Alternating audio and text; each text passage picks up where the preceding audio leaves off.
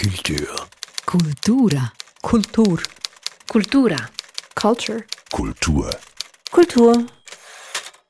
Sie hören den Kulturstammtisch am Mikrofon Erik Facon. Hallo.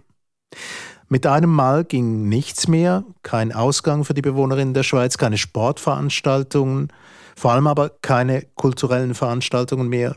Theater zu, Kinos zu, Konzertsäle zu, Türen geschlossen, keine Lesungen mehr, außer natürlich ohne Publikum. Unser kulturelles Leben und Erleben verlagert sich momentan vor die Bildschirme. Auch diese Diskussionsrunde sieht sich wieder äh, per Bildschirm. Aber vor dem Bildschirm gibt es momentan relativ viel zu konsumieren und da stellen sich doch ein paar Fragen in unserem Umgang mit der Kultur. Und zu Gast, um hierüber zu reden, sind der Autor Guy Kneter und der Lyriker Raphael Urweider. Ähm, Raphael Urweider als Konsument von Kultur, Inwiefern hat sich Ihr eigenes kulturelles Konsumverhalten denn im Moment verändert? Ja, ich konsumiere eigentlich äh, tendenziell mehr als vorher. Ich habe zwei kleine Kinder zu Hause und bin selten an Kulturanlässen, an denen ich nicht etwas zu tun habe. Äh, jetzt habe ich die Gelegenheit, online ähm, Kultur zu äh, konsumieren. Aber äh, ja, es ist natürlich nicht dasselbe Erleben ich glaube, online, das Problem ist natürlich, man ist nicht wirklich da. Also man muss auch nicht still sein in einem Konzert, man muss nicht sitzen bleiben, äh, man kann was ganz anderes dazu machen. Äh, die, das ist äh, einfach eine andere Art natürlich. Also das undownloadable fehlt irgendwie, wenn ich das so sagen darf. Also der Moment, den man eben nicht runterladen kann und nicht wiederholen. Also das, der Live, auch wenn etwas live ist online, es ist eben doch nur äh, in der Retorte lebendig. Also auf eine Art funktioniert das auch mit der Konzentration nicht so richtig. Igneta, wie erleben Sie jetzt das? Mir kommt eigentlich dieser Zustand sogar eher entgegen. Also bei mir fällt es jetzt auch gerade in eine Phase, wo ich eigentlich Zeit habe, um zu arbeiten. Und wenn plötzlich alle drumherum etwas Ähnliches machen, also auch zu Hause sind und alles runtergefahren ist und ruhiger wird draußen, entspricht mir das im Moment sogar. Andererseits eben, ich habe auch Kinder und ich war jetzt gerade zweieinhalb Wochen mit, mit den Kindern zusammen und ähm, da ist es schwer, einfach überhaupt sich zu konzentrieren. Also man hat, das ist eigentlich wie Dauerferien und das ist mit Kindern, Ferien sind ja oft eigentlich fast die anstrengendste Zeit. Also man muss sich irgendwas überlegen, was man mit ihnen macht. Sie hatten jetzt ihre Schulaufgaben und da konnte man pro Tag so und so viele Stunden, wo sie arbeiten mussten, aber man, man wird ja dann doch gerufen und muss dann hin und schauen und muss sich irgendwie eine Struktur geben. Und also da kam ich jetzt eigentlich zu nicht viel. Und kulturell, was mir entgeht, sind schon vor allem die Veranstaltungen auch, an denen ich selber teilnehme. Also ich habe keine Lesungen mehr und äh, Theateraufführungen, die nicht stattfinden. Also alles äh, Dinge, an denen ich beteiligt bin und eigentlich teilnehme. Und das fällt alles weg im Moment. Ja, Raphael Urweider? Ja, und das, also was dazu ja noch kommt, äh, man muss auch mit den Kindern jetzt viel mehr Fantasie haben, weil die, die gängigen Dinge, die man mit Kindern machen kann, also ins Museum gehen, ins Schwimmbad, äh, auf die Spielplätze und so, äh, ist eben auch nicht mehr möglich, nicht? Also man muss auch einen Teil der Kreativität vielleicht dort hineinstecken, um die Kinder zu äh, äh, beschäftigen. Ähm, ja, ähm, Vielleicht etwas zum Kulturangebot. Also, was mir aufgefallen ist, einfach ganz am Anfang war eine Überflut eigentlich an Kulturangebot. Also, es gab all, von irgendwie, das war fast ein bisschen wie ein Schock, wo die Kulturschaffenden allen überlegte, wie, was machen wir jetzt? Also, wir, eben, wir haben plötzlich unsere Veranstaltungen nicht mehr, unsere bekannten Formate sind alle weg. Und was können wir jetzt auf die Schnelle machen? Und das gab so einen mhm. unglaublichen Wildwuchs. Es gab auch sehr interessante Sachen. Es gab sehr viele Lesungen im Netz. Es gab Konzerte. Es gab sehr vieles, was man tun, also was getan wurde, aber es hat eben auch eine gewisse Hektik. Also es waren auch nicht besonders jetzt ausgegorene Projekte. Und da bin ich sehr gespannt, was das auf die Dauer heißt. Ich selber bemerke an mir eine gewisse Müdigkeit. Also ich habe die, am Anfang bin ich, habe ich versucht, einige Sachen eben auch teilzunehmen. Ich habe, habe geschaut, ich habe gehört. Aber ich habe auch gemerkt, wie ich zum Teil Lesungen einfach nicht fertig höre, wie ich dann doch abbreche, weil die ähm, Online-Dramaturgie halt eine andere ist als die äh, Live-Situation. Also wenn jemand liest und wenn man sich da hinstellt und wenn man da sich parat macht, ist was anderes als wenn ich dann im Netz bin, dann ist es halt dann doch eine Art ähm, ja, es hat dann doch etwas irgendwie diese Clip, irgendwie diese Clip-Dramaturgien und da bin ich halt sehr verwöhnt. Also die wirklich guten Clips, die dann viral gehen, die sind einfach saugut geschnitten und saugut gemacht und das können wir nicht mit unseren verwackelten Aufnahmen dann wettmachen. Das ist einfach ein ja, da war, da war man halt im ersten Moment auch ein bisschen schnell vielleicht. Und ich bin sehr gespannt, wohin das geht. Also es ist sicher eine große Herausforderung, gerade für alle Künste, die wirklich über Live funktionieren. Also über die ähm, Art von uns ähm, zu kommunizieren, Kultur zu vermitteln. Da möchte ich später noch darauf zurückkommen, wie das Ganze wirkt. Aber ähm, der erste Moment, diese Art von Überangebot, diese Art von fast quasi, ja, Sie haben das Wort Hysterie, haben Sie verwendet, glaube ich, wenn mich nicht alles täuscht, äh, Gigneter. Haben Sie das auch so erlebt, äh, Raphael Urweider, dass plötzlich alle irgendwie nur noch aussendeten? Egal wohin und egal an wen, aber Hauptsache man sendet. Ja, ich glaube, da kommt natürlich etwas zum Vorschein, das man sonst nicht so merkt. Und das ist auch äh, auf eine Art vielleicht ein bisschen der Narzissmus von Künstlern, die sich gewohnt sind, aufzutreten und Künstlerinnen. Also, dass wenn ihnen die Bühne fehlt, dass sie dann plötzlich vielleicht auf eine Art Selbstzweifel kriegen oder oder Lebens, ja, wirklich auch an den Lebensumständen herumdenken und, und die Reaktion darauf ist dann eben eine vermehrte Online-Präsenz zum Sagen, ich bin noch hier, ich mache mein Ding äh, und ich habe mein Publikum und so weiter, weil sonst ist man ja wirklich plötzlich sehr auf sich zurückgeworfen auch.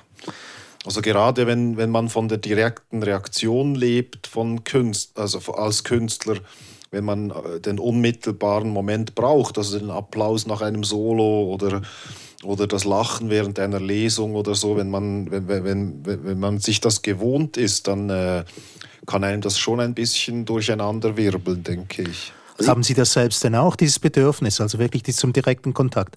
Also Ihr Metier ist ja ein schreibendes und ja, dann geht man ab und zu mal auf die Bühne und trägt das irgendwie vor oder liest es vor. Ähm, fehlt Ihnen das? Nein, ich habe eigentlich ein anderes Problem. Mein Problem ist eher in die Zukunft zu denken. Finde ich schwierig. Also, weil die Kultur war ja irgendwie das erste Opfer, sagen wir jetzt mal, der Corona-Krise. Und wir werden wahrscheinlich auch am letzten wieder äh, tätig sein dürfen. Und in was für einer Welt werden wir sein? Also sind die Themen, die wir uns im letzten Dezember vorgenommen haben, im nächsten Herbst wieder gültig? Oder muss man jetzt da irgendwie eben den Elefanten im Raum benennen und sagen, ja, die Welt hat sich verändert, wie hat sie sich verändert, muss das jetzt in die Kunst einfließen, die ich mache? Das sind für mich eher äh, Probleme, die mich ein bisschen vielleicht auch hemmen daran, in die Zukunft zu schauen oder ein neues Projekt anzureißen. Mhm. Das heißt weniger das Persönliche, ähm, was, was angesprochen wurde vorher, dass man das Bedürfnis hat nach dem Publikum, sondern mehr, passt das, was ich mache, überhaupt zu dem, was wir erleben? Haben Sie das gleich, Gigneder? Jein. Also das, der erste Versuch war natürlich schon auch, dass man da versucht mitzuschreiben oder mit dabei zu sein und dann irgendwann merkt, dass wir das ja alle tun. Also dass es vielleicht auch nicht so fruchtbar ist, jetzt das alles mit zu, zu registrieren. Und auf der anderen Seite ist das natürlich auch mein, meine Auffassung. Mhm. Also wenn ich etwas, wenn mir etwas nahe kommt, muss ich irgendwie darüber schreiben. Ich muss das irgendwie schriftlich äh, für mich irgendwie in eine Form bringen. Jetzt kommt auch, es ist ja eigentlich, eigentlich eine außergewöhnliche Situation, dass es eine weltweite Sache ist, an der wir auch beteiligt sind. Und das ist eigentlich sehr selten. Also normalerweise ist man als Schweizer gewohnt, dass die Krisen an einem vorbeigehen und dass sie einen gar nicht betreffen und dass man zuschaut und eigentlich immer auch ein bisschen aus diesem Defizit oder auch aus diesem sogar ähm, ja, der, ich glaube, es gibt eine ganze Tradition in der Schweizer Literatur von Leuten, die den Eindruck haben, ich habe ja nichts zu sagen oder ich, ist meine, meine Erfahrung überhaupt relevant in der Welt. Mhm. Und jetzt heute sind wir da doch dabei und, und deshalb also ist da die Frage, eben, was können wir daraus überhaupt machen? Und gleichzeitig merken wir natürlich auch wieder, wir sind zwar dabei und trotzdem sind wir extrem äh, in, in einer luxuriösen Weise dabei. Es betrifft im Moment äh, die Schweiz doch nicht ganz so heftig wie andere und wir haben doch auch mehr Möglichkeiten von Rückzugs. Ja, wir haben größere Wohnungen und wir haben vielleicht weniger Familienmitglieder in der Wohnung. Also man hat so doch ein bisschen luxuriösere Situation. Das andere ist vielleicht, also was, was jetzt, also was, was, was halt einfach ist, Kunst lebt auch von Öffentlichkeit und von Aufmerksamkeit und das ist alles weg. Also die ganzen Frühjahrsprogramme der Verlage sind eigentlich nicht bemerkt worden. Da sind Bücher erschienen, mhm. die kein Mensch wahr, wahrnimmt. Es finden keine Lesungen statt, es finden keine äh, Festivals statt. Und das ist doch für unsere Buchverkäufe ist das zentral, also diese Live-Geschichten. Und, und jetzt für mich persönlich natürlich, ich, ich bin ein Autor, der vom Auftritt lebt. Also der Auftritt ist mein, ich schreibe auch Texte für den Auftritt. Aber jetzt, also jetzt unabhängig von meiner privaten oder persönlichen Situation, einfach, wie bekommen wir diese Aufmerksamkeit wieder hin? Von mir erscheint im Herbst ein Buch und wenn das so anhält, weiß ich einfach, dieses Buch wird nicht bemerkt werden, das wird, wird nicht registriert werden, ich werde nicht auftreten können damit.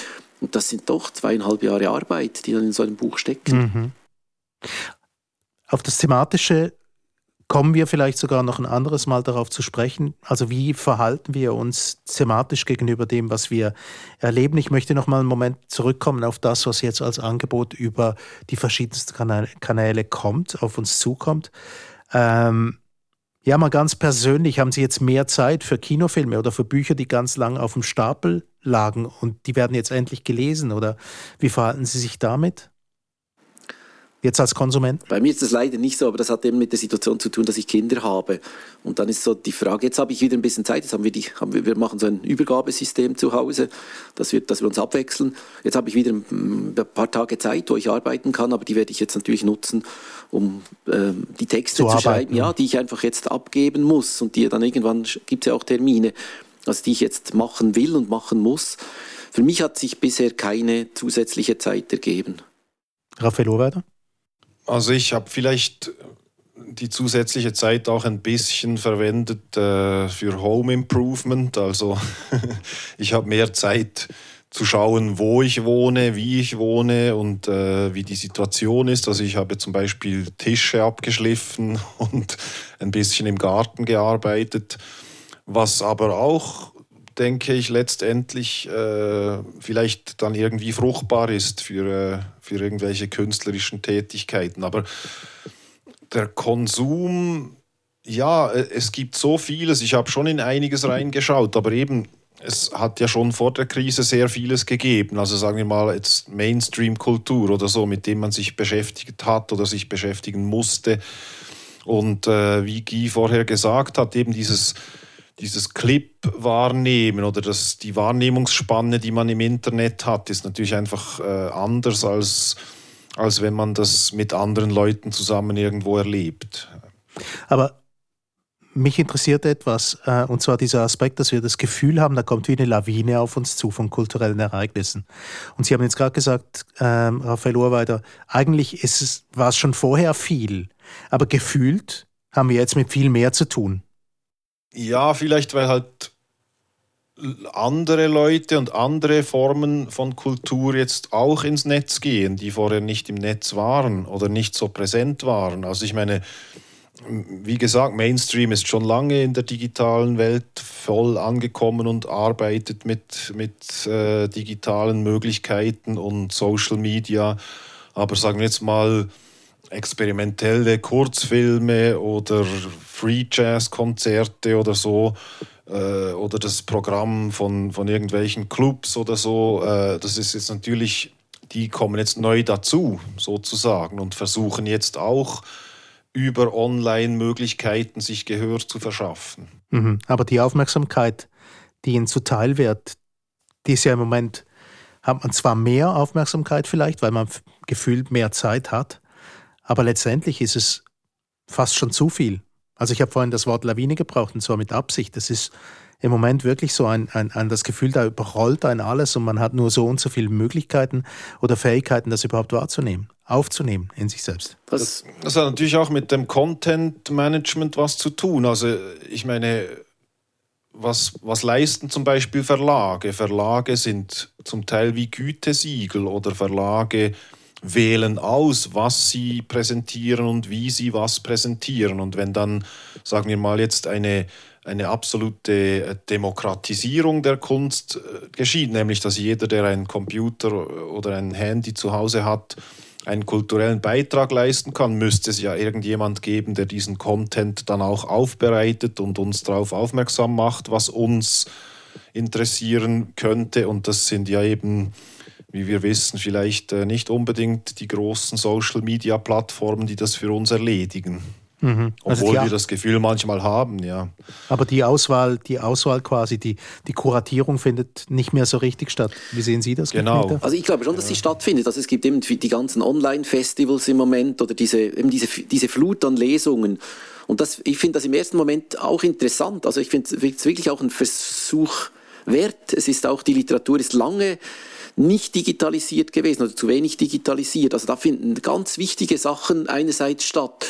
Und andererseits ähm, findet es eben in einer Weise statt, wo ich merke, dass es mich ermüdet. Also ich kann zwei Lesungen anschauen, aber ich, ähm, ich schaue nicht so viele Lesungen im Netz. Es, ist, es verliert natürlich auch den Reiz. Oder, oder ähm, in Basel ist dieses neue Medium Bajur, was ich, die, die, haben wirklich den richtigen Moment erwischt, jetzt auch mit, mit, diesem Gern, mit dieser Aktion Gern geschehen, wo sie Nachbarschaftshilfe organisieren in einer unglaublichen Weise, also sehr, sehr beeindruckend. Und sie haben begonnen, Kulturkonzerte zu machen. Da habe ich mich auch mal zugeschaltet. Das, ist, das hat einen Reiz zu sehen, wer ist auch alles noch da, wer ploppt da auch noch auf, man wird auch noch begrüßt. Das sind eigentlich schöne Formen, aber es ist doch nicht, es hält nicht so richtig lange an. Also ich mache das einmal, aber ich mache es nicht es ist nicht wie ein Konzertbesuch, es ist etwas anderes. Und das, das sind, vielleicht entwickeln sich ja wirklich da schöne Formen, aber es kann sicher nicht das Konzert ersetzen. Eben. Das wäre eine Frage, die ich, äh, die ich stellen wollte. Ähm, funktioniert das denn bei allen Kultursparten gleich gut? Ähm, Theater am Bildschirm sind wir uns vielleicht gewohnt. Das gab es schon immer, seit es überhaupt Fernsehen gibt, wurden Theaterstücke übertragen. Aber eben im Moment äh, sieht man alles und hört man alles und es gibt, äh, es gibt Konzerte, es gibt Lesungen und so weiter und so fort. Kann das, muss das alles funktionieren via Bildschirm? Ich glaube, gerade bei der Ausstellung zum Beispiel ist es schwierig. Also da gibt es ja auch sehr viele, sehr viele Vermittlungsangebote. Aber die Ausstellung lebt ja davon, dass ich mich in einem Raum bewege und dass ich meine eigene Zeit mir nehme. Wie lange bleibe ich vor einem Bild stehen oder was, was schaue ich an? Wie gehe ich, gehe ich darum herum? Also da ist das Räumliche unendlich wichtig. Und das, das gibt sicher so andere Formate, also wo man auch auch die Kunst nochmal anders inszenieren kann. Das ist denkbar. Ich kann ja auch anders als bei einem Film, kann ich ja auch im, im Netz wieder zurück und nach vorne und so. Ich kann ja auch Sachen, ich kann auch noch irgendwo meine Dramaturgie oder meine Zeit hineingeben.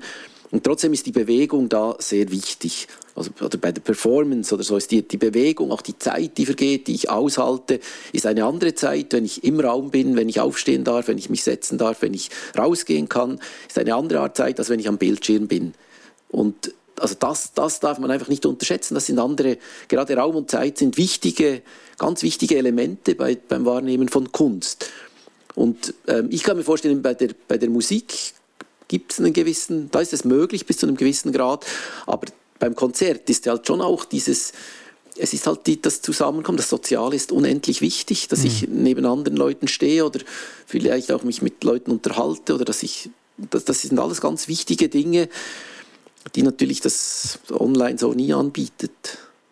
Raphael Orada? Ja, also mir kommen eigentlich drei Sachen in den Sinn.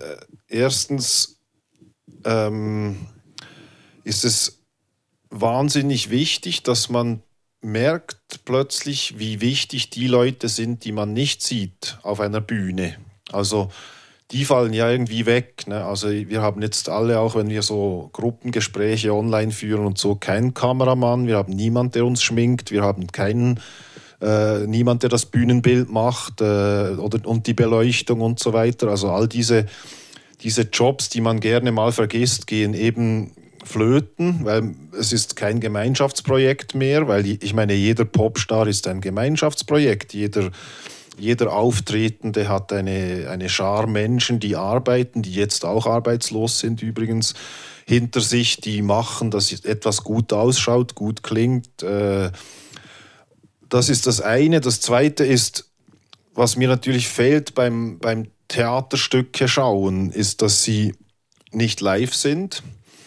Und das Artistische am Theater ist ja auch immer für mich also etwas Reizvolles, dass ich irgendwo hingehe und dann sehe ich die Leute genau in diesem Moment genau dieses Theaterstück zusammen aufführen. Und das könnte auch auf ganz verschiedene Weise schiefgehen oder es könnte Unvorhergesehenes passieren. Jemand kann den Text vergessen oder was auch immer. Jemand im Publikum empört sich. Und diese Spannung ist ja nicht da, weil es sind aufgezeichnete Stücke, die schon mhm. Stattgefunden haben und funktioniert haben. Und das Dritte ist äh, die die, das Unmittelbare, also wenn ich ein Konzert online höre, dann kommt es darauf an, was ich für Lautsprecher habe zu Hause, äh, wie, wie, oder Kopfhörer. Wie, äh, ich höre nicht ein Fagott, sondern ich höre ein Fagott, das digitalisiert wurde und mir in die Stube geschickt. Mhm. Und das äh, finde ich natürlich ist eben auch was, das der Computer oder das Digitale nie ersetzen werden kann. So, ja. Was mir einfach auch auffällt, und ich glaube, das wäre noch ein Punkt, der anzusprechen wäre, ähm, ist dieser, wenn wir heutzutage eine Theateraufführung sehen, dann findet die ja, wenn sie nicht vor langer Zeit aufgezeichnet wurde, ähm, auch ohne Publikum statt. Nämlich im Moment, wo sie aufgezeichnet wird. Oder? Und das Publikum hat doch eigentlich eine zentrale Rolle in ganz vielen von dem, was wir als kulturelles Erlebnis betrachten. Nicht nur als Gemeinschaftsgefühl, sondern darüber hinaus.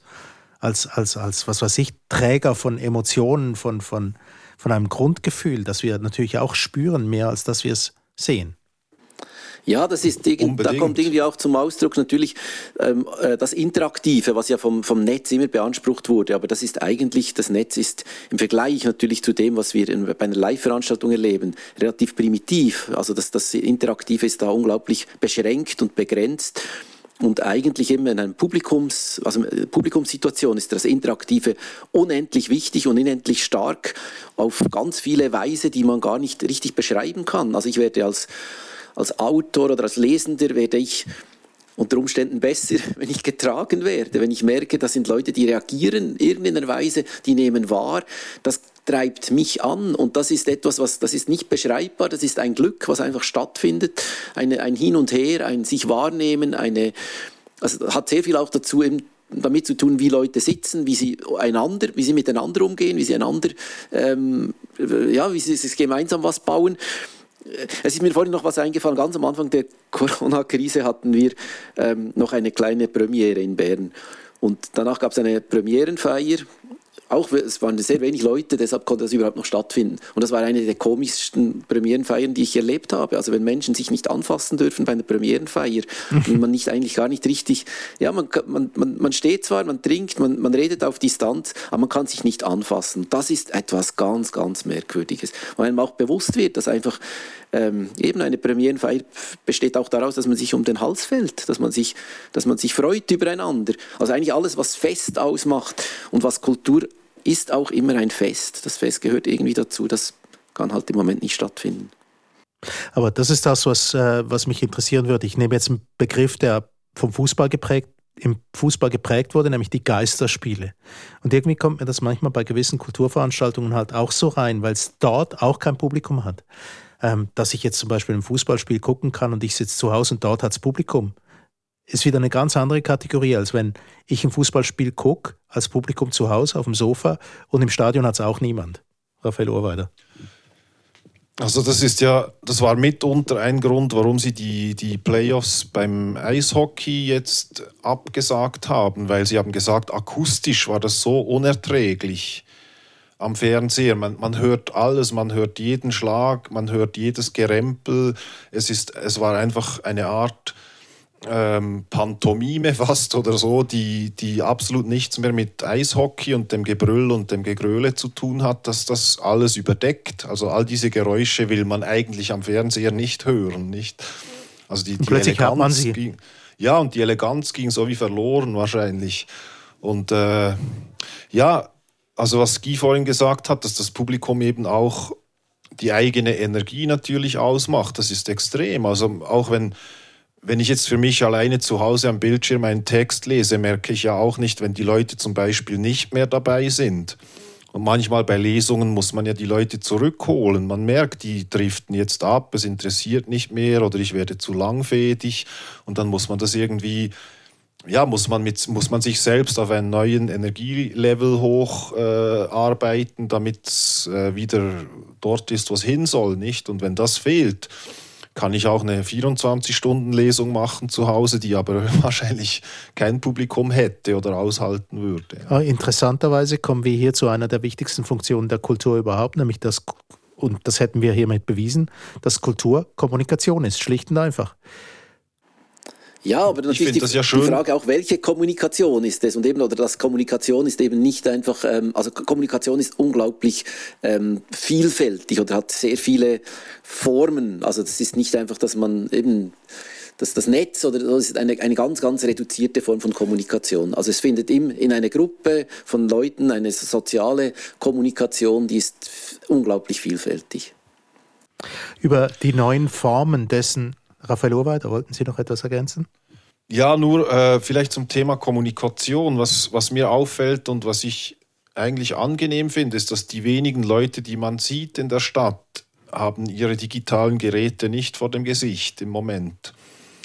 Äh, die, die echte Kommunikation hat vielleicht sogar ein bisschen zugenommen, weil, weil es jetzt etwas ist, das, äh, das sehr beschränkt möglich ist und weil sonst gab es ja dieses also das Social Distancing war ja eigentlich riesig schon vor der Krise, nämlich jeder sitzt in seinem, äh, in, auf seinem Sessel im Bus und schaut in sein Gerät hinein, nicht? Also es gab zwar das Physical Distancing nicht, aber das Social Distancing war riesig und das hat sich vielleicht ein bisschen verändert jetzt. Also was noch interessant finde, ist im Moment diese eben diese ganzen Online-Sitzungen ähm, äh, oder diese, ja, diese, diese Telefonkonferenzen oder so. Da merke ich, man hört sich besser zu, weil man darf sich nicht zu sehr ins Wort fallen, ähm, äh, weil es sonst abbricht. Also ich merke eher, es ist eine fast größere Aufmerksamkeit aufeinander. Das finde ich sehr interessant. Nun ähm, würde ich sagen, das Thema mit den neuen kulturellen Formen, die sich entwickeln werden, ich glaube, das können wir auch vertagen auf einen nächsten Kulturstammtisch, weil ähm, diese ganze Frage wird uns weiter auch noch beschäftigen. Was mich allerdings jetzt trotz allem noch wundernehmen würde als letzter Punkt, ähm, ganz viele kulturellen Akteure senden im Moment ihre Sachen aus. Und das ist alles gratis. Läuft man da nicht die Gefahr, dass, äh, dass auch die Kultur sich selbst irgendwie wie quasi das Wasser abgräbt, bis dann diese Krise mal ausgestanden ist, dass alle das Gefühl haben dort draußen, ähm, das, was der Musik passiert ist zum Beispiel, ja, man kriegt ja alles eigentlich eh gratis. Ja, ich glaube nicht. Also die, die Kultur ist zu einem großen Teil subventioniert. Also ich, ich frage mich oft, überhaupt bei, bei Eintrittspreisen, zum Beispiel im Theater, frage ich mich, ob das angemessen ist, dass man gerade beim Stadttheater diese hohen Preise zahlen muss, bei der Oper diese hohen Eintrittspreise, wo doch die Gemeinschaft äh, viel, viel, viel mehr daran subventioniert. Also ich bin da nicht ganz sicher, ich bin eher für einen eine, eine guten, guten Zugang.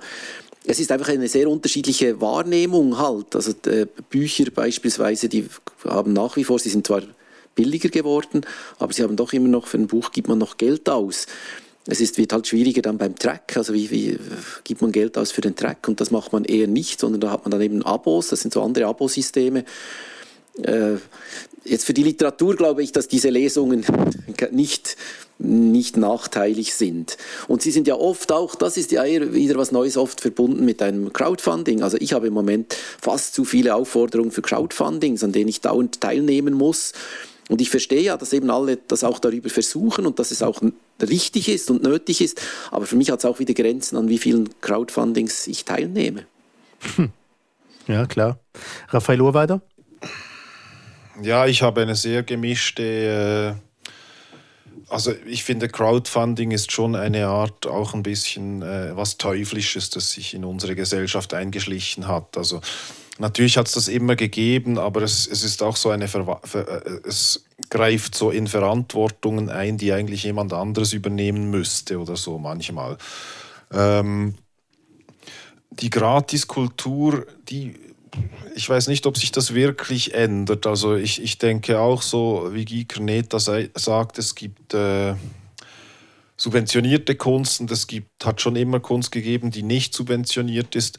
Ich glaube, es, es findet halt eine Art ähm, ja, Verflachung statt, nicht? Dass einfach eben alles gleichzeitig jetzt äh, ins Netz kommt und auch irgendwie gleich ausschaut. Also eben, es gibt wenige, sagen wir jetzt mal in der Literatur, die, die dann extra noch äh, versuchen, sich selbst äh, irgendwie den, einen anderen Anstrich zu geben als einer, der einfach ein, ein Versli vorträgt oder so. Oder äh, ähm, ich, ich weiß nicht, ob es viel ausmacht, also diese Gratiskultur. Ne? Also es, ich denke, es ist es, ja, es ist schon, es, es wird schon sonst nicht viel für Kulturgeld ausgegeben und ob sich das jetzt wegen dem ändert, dass die Künstler mehr gratis anbieten als vorher, weiß ich nicht. Ja.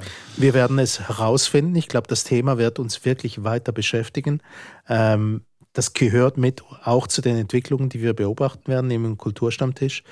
Ja, einfach ein Thema ist ja im Zusammenhang mit der Gratiskultur ist dann noch die Bezahlung jetzt einfach der Künstlerinnen und Künstler. Und da merke ich einfach, im Moment geht das sehr weit auseinander. Es sind sehr verschiedene Formen. Also wir, die wir von Auftritten leben, haben ein Problem. Also wenn die Auftritte wegfallen, dann gibt es die Veranstalter, bei denen ist es sehr unterschiedlich. Also die Veranstalter, die eigentlich Gastspiele einkaufen oder die Künstler engagieren, bei denen ist es so, dass die eigentlich pro Veranstaltung eher drauflegen. Also die, die können eigentlich fast eher Geld sparen und da gibt es auch Veranstalter im Moment, die das weitergeben, also das Geld, das sie da sparen und eigentlich versuchen andere Sachen zu machen, also versuchen das auch eben ja, den, den Künstlerinnen und Künstlern zukommen zu lassen, indem sie ihnen Aufträge geben.